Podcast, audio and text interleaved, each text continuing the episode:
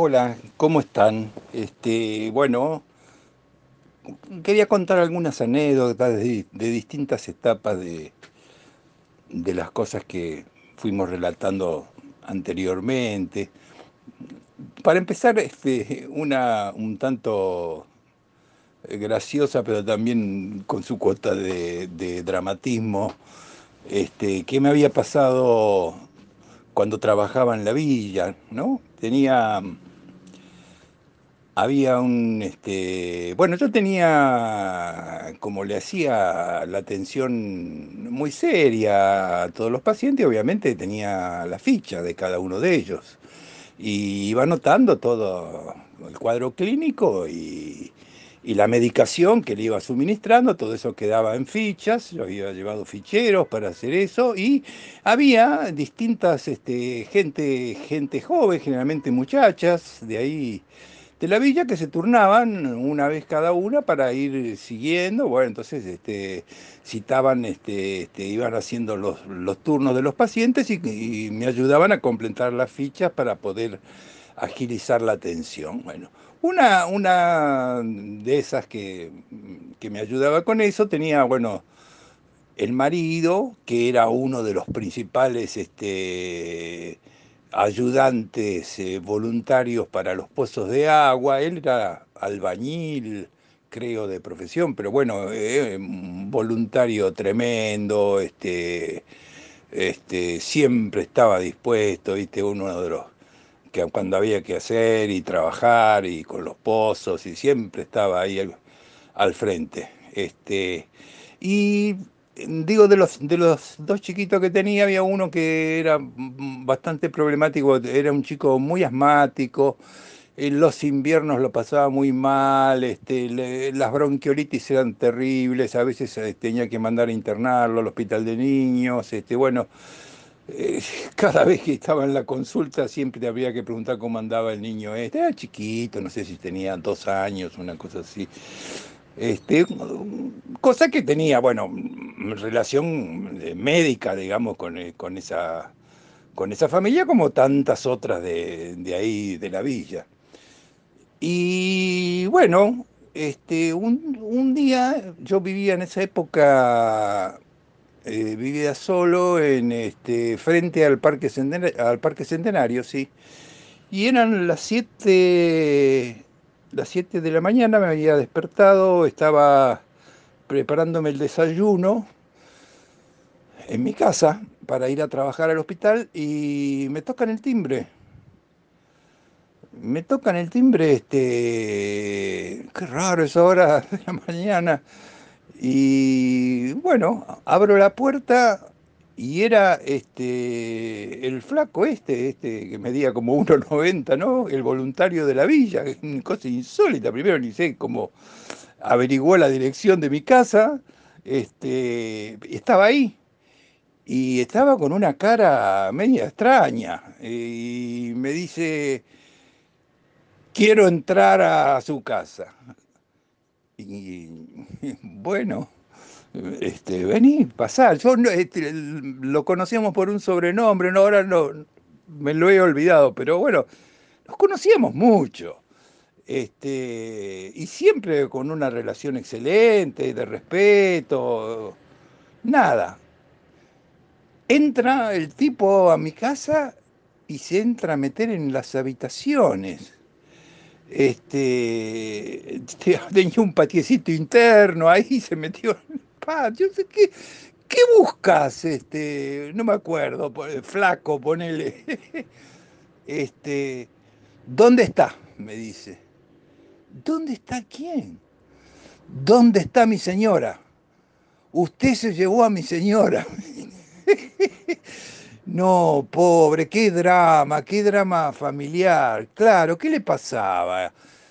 Este muchacho tan trabajador, tan voluntarioso, tan solidario, qué sé yo, que tenía un problema. Que ah, yo algunas veces cuando iba y lo veía trabajar notaba, ¿no? Como eh, la voz no le salía muy bien. Era alcohólico, era alcohólico, ¿no? Este, pero eso no le impedía, no le impedía trabajar. Pero se ve que después por las noches ese alcoholismo este, se pondría mucho más feo y yo no sabía, no tenía idea, pero bueno, parece ser que este, cuando estaba alcoholizado, como ocurre en la mayoría de los casos, este, cometía violencia doméstica con su mujer y, o con sus hijos, no sé realmente, porque yo no conocía bien la historia, pero este hombre había pensado que como yo era médico y de, digamos salía de un estrato social distinto y ¿Qué había pasado? La mujer y los hijos habían desaparecido de la casa. Se ve que otra gente de la villa o familiares la habían resguardado en algún otro lugar porque estaría este alcoholizado, ¿viste? Y le haría daño físico. Y que eh, este, el tipo estaba creído que lo tenía escondida yo, que se había ido con el médico de la villa y lo tenía en casa y cuando se convenció de que no, yo no tenía nada que ver y que ahí no estaba, bueno, se sentó en la cocina ahí a tomar el café conmigo y lloraba el pobre hombre. Qué cosa, qué drama eso del alcoholismo, porque transformaba a una persona que, que, que, que cuando estaba sobria podría aportar tantas cosas y, y, fruto de la intoxicación este, eh, y la dependencia alcohólica este, se volvía un hombre violento que, que dañaba a los que más quería seguramente, ¿no? Porque lloraba angustiadamente, bueno, realmente no sé después cómo terminó la historia, si se separaron definitivamente o no, porque no, no, no, no tenía yo acceso para hacer eso, pero el, el la situación que me invadió mi casa y me buscaba por todos lados buscando a, la mujer, ¿no? Como si fuera el secuestrador que, que la había llevado, pobre. Qué drama, ¿no? Qué drama para todo, para la mujer, para los niños, para él mismo. Y no me acuerdo, me parece que este, no tengo memoria después cómo siguió la historia en, esa, en esa familia, pero este, yo no sé si algo, me parece que se deben haber separado, no, no me acuerdo después de, o no tengo registro de que él hubiera seguido trabajando con nosotros, así que este, la mujer sí siguió ahí en el barrio, así que no sé, seguramente eh, habrá intervenido otro familiar para, bueno, para poder alejar lo que, lo que, lo que no se podía controlar de esa forma, ¿no? que bueno, un, hecho que a mí me asustó bastante, pero bueno, este, de última un drama social, ¿no? Eh, este, la pobreza, la miseria, unida con el alcohol, hacen realmente eh, desastres, ¿no?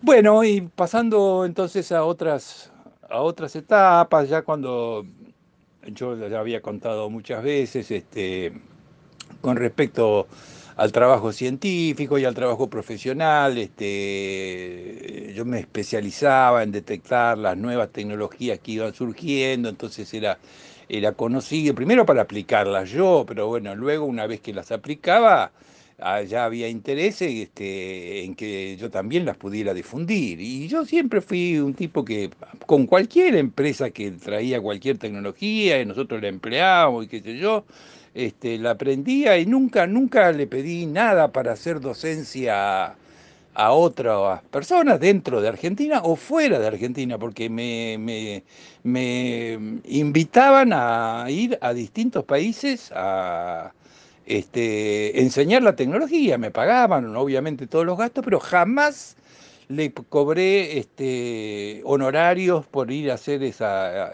tarea docente a ninguna, empresa. Y este, tal es así que pasados los años, habiendo viajado por todos lados, una empresa europea, italiana y alemana, que, bueno, que proveía ahí de las mejores tecnologías, inclusive hasta el, hasta el día de la fecha, y que, bueno, un gerente italiano, este, que bueno, que nos veíamos en los congresos, nos conocíamos, habíamos tirado ideas también para que desarrollen ellos, y entonces este me, este, me manda una nota que me dice, mire doctor, usted este, hace mucho por el, por el desarrollo de esto, así que la empresa ha decidido. Usted elija por año dos congresos a los cuales tenga ganas de ir en cualquier lugar del mundo. La única condición es que en ese congreso haya un stand de la empresa nuestra, o sea que eh, esté relacionado con los productos que ellos producían, que eran una múltiple gama para múltiples especialidades. Y a principio de año me mandaban un calendario con todos los eventos en los que iba a participar la empresa. Yo simplemente tenía que marcar, este, si quería, ¿no? Si tenía voluntad, dos. Y en distintos lugares, por eso yo había nombrado un montón de ciudades que había conocido y había ido, muchas, muchas habían sido con esa empresa, otras con otras. Este, pero jamás cobré este, eh, honorarios por eso. Y en Latinoamérica, la verdad que fui a todos los países. Y a veces se ponía difícil porque había que enseñarle a gente que estaba comprometida. Así, porque así como yo decía que yo nunca le pedí nada a las empresas, no, no era así con otros profesionales en otras latitudes, ¿no? Entonces vos ibas a llevar una mejor tecnología que reemplazaba o podía suplantar a la tecnología que estaban usando, pero los tipos estaban comprometidos económicamente eh, con la compra de la tecnología anterior, entonces te la hacían difícil, ¿viste? Era como un invasor para ellos. Y nada, yo estaba, yo seguía el camino ese mío, ¿no? Este, y como digo, este, eh, a mí los viajes me cansaban mucho, así que cuando pasé los 60, este, yo le dije, mire, muchacho, Latinoamérica sí, pero este, Europa o Estados Unidos, este, realmente en lo posible no. No, porque la verdad que estaba cansado de, viajar, así que me invitaron a, a, muchos congresos, inclusive algunos entrenamientos que hacían en Alemania, en, en Italia, y los fui declinando. Pero bueno, eso como ya vieron que yo ya no quería viajar tanto, entonces bueno, un gerente de una compañía que vivía en California, pero representaba compañías europeas, me dijo, este, mira, vos eh, este, estás haciendo un trabajo docente y esto aunque sea tenés que cobrar este, el, día, el, día, el día docente. Así que vos tenés que pasar, porque esos lugares donde yo iba, yo no iba a hacer turismo iba a un hotel, aeropuerto, hotel, hospital, hospital, hotel, aeropuerto. Yo esas ciudades, este, nada. Si las había conocido antes por algún congreso, bien, pero si no, no me aportaban absolutamente nada. Yo iba por la parte científica. Entonces me pide que pase y fija una, una tarifa para el día docente. Eran viajes muy cortos. Yo iba tres días, dos días o tres días, dependía el lugar que fuera. Bueno, y así estuve, en qué sé yo, en Panamá, en Costa Rica muchas veces, en, en, Dominicana, bueno, en Cuba ya lo había contado, en Colombia la cantidad y las distintas ciudades, en Medellín, en Cartagena, en Bogotá, este, eh, bueno, en Perú, en Perú este, también fui varias veces, cuando fue la epidemia de la gripe H1N1, también tuve que ir a explicar tecnologías que estaban incorporando allá con, todos los médicos intensivistas. Este, eh, bueno, en Chile la cantidad de veces que he ido, este, impresionante. Bueno, Uruguay es como mi segunda casa y me conoce todo el mundo. Este, y, bueno, qué sé yo, más, Brasil también. Y, tuve también este, la oportunidad de una cosa también que me resultó, ah, este, por suerte, agradable, que pude ir a ayudar también a la Venezuela de Chávez. Sí, porque eh, Chávez había hecho, este, bueno, yo quiero recordar, a ver, a veces se habla hoy de Venezuela, y, de, los, de, los, problemas que tiene, de la situación. Antes que, que asumiera Chávez en el, en el gobierno, eh, Venezuela era un país que tenía 80%, 80 de la población eh, pobre, ¿eh?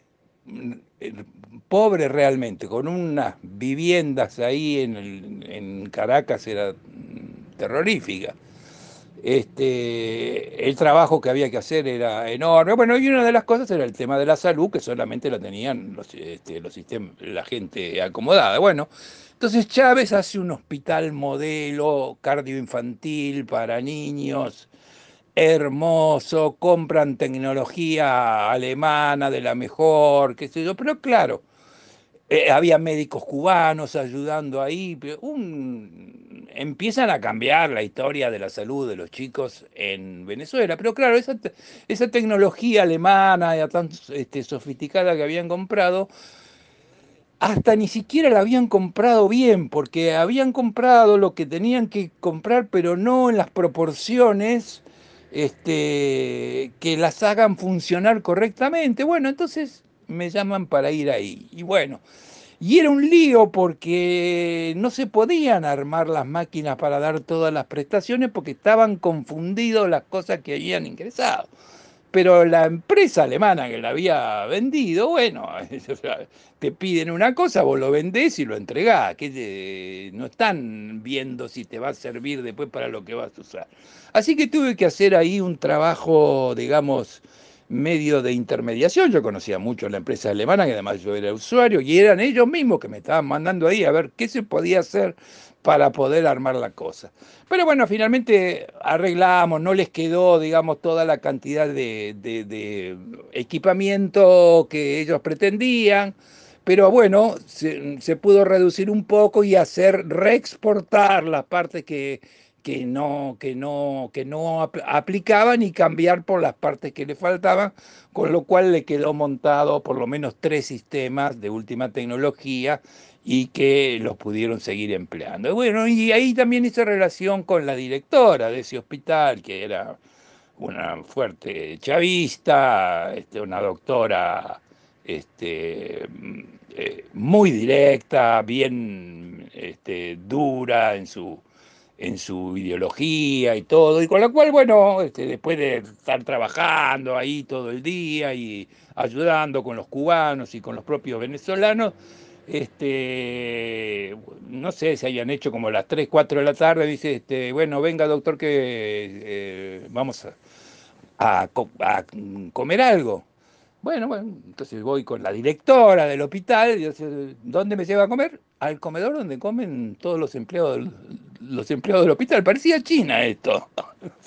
Parecía China, ahí con las mismas bandejitas ahí haciendo la cola este, con todo el personal del hospital, ahí comí con la directora del hospital y bueno, charlamos este, eh, francamente. Bueno, esa, después que yo me fui de ahí, esa directora de ese hospital fue funcionaria en el área de salud del, del gobierno de, de, Chávez, estando, estando Chávez.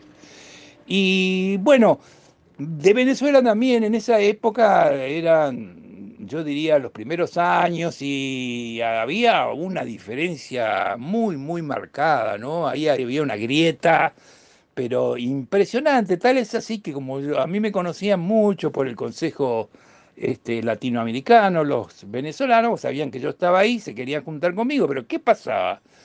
Había parte que estaban, digamos, con el gobierno chavista y parte que estaban absolutamente en contra y eran no se podían mezclar. Entonces, todos los antichavistas, como igual tenían buena relación conmigo, este, para poder juntarse conmigo e intercambiar ideas, yo, ya que estaba ahí en, en, Caracas, me invitan a una cena este, con este, los antichavistas. Sí, así era la grieta, no se, no se podían mezclar con los otros, ¿no? Pero bueno, nada, este, eh, Venezuela en ese centro cardioinfantil y la ayuda de los, de los médicos cubanos que era, estaba muy, muy presente ahí, yo creo que ayudó mucho para, para los chicos con una gran población pobre y todo. Pero esa, esa, esa grieta, bueno, eh, sigue más o menos parecida a la de acá o peor, diría yo. Bueno, esas fueron algunas de las experiencias. Pero eso, bueno, me llevó a este, este, también a compartir experiencias, conocer muchos profesionales, hacer relaciones de, amistad y todo. Me acuerdo en Chile he ido infinidad de veces, una cosa graciosa que Este, me pasó también en Chile, después de haber este, eh, terminado de dar cursos y todo, este, había un grupo de, profesionales, médicos, que sé yo, y el gerente de una compañía norteamericana, que ahí era la que vendía la mayoría de las cosas, pero era un tipo simpático, pero también medio alcohólico el tipo, qué sé yo. Bueno, cuando terminó todo era una noche tarde y yo ya me iba al día siguiente.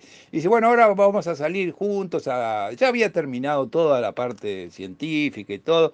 Vení, estás invitado, vamos, salimos. Era un grupo, era un grupo de médicos chilenos, todos profesionales prestigiosos.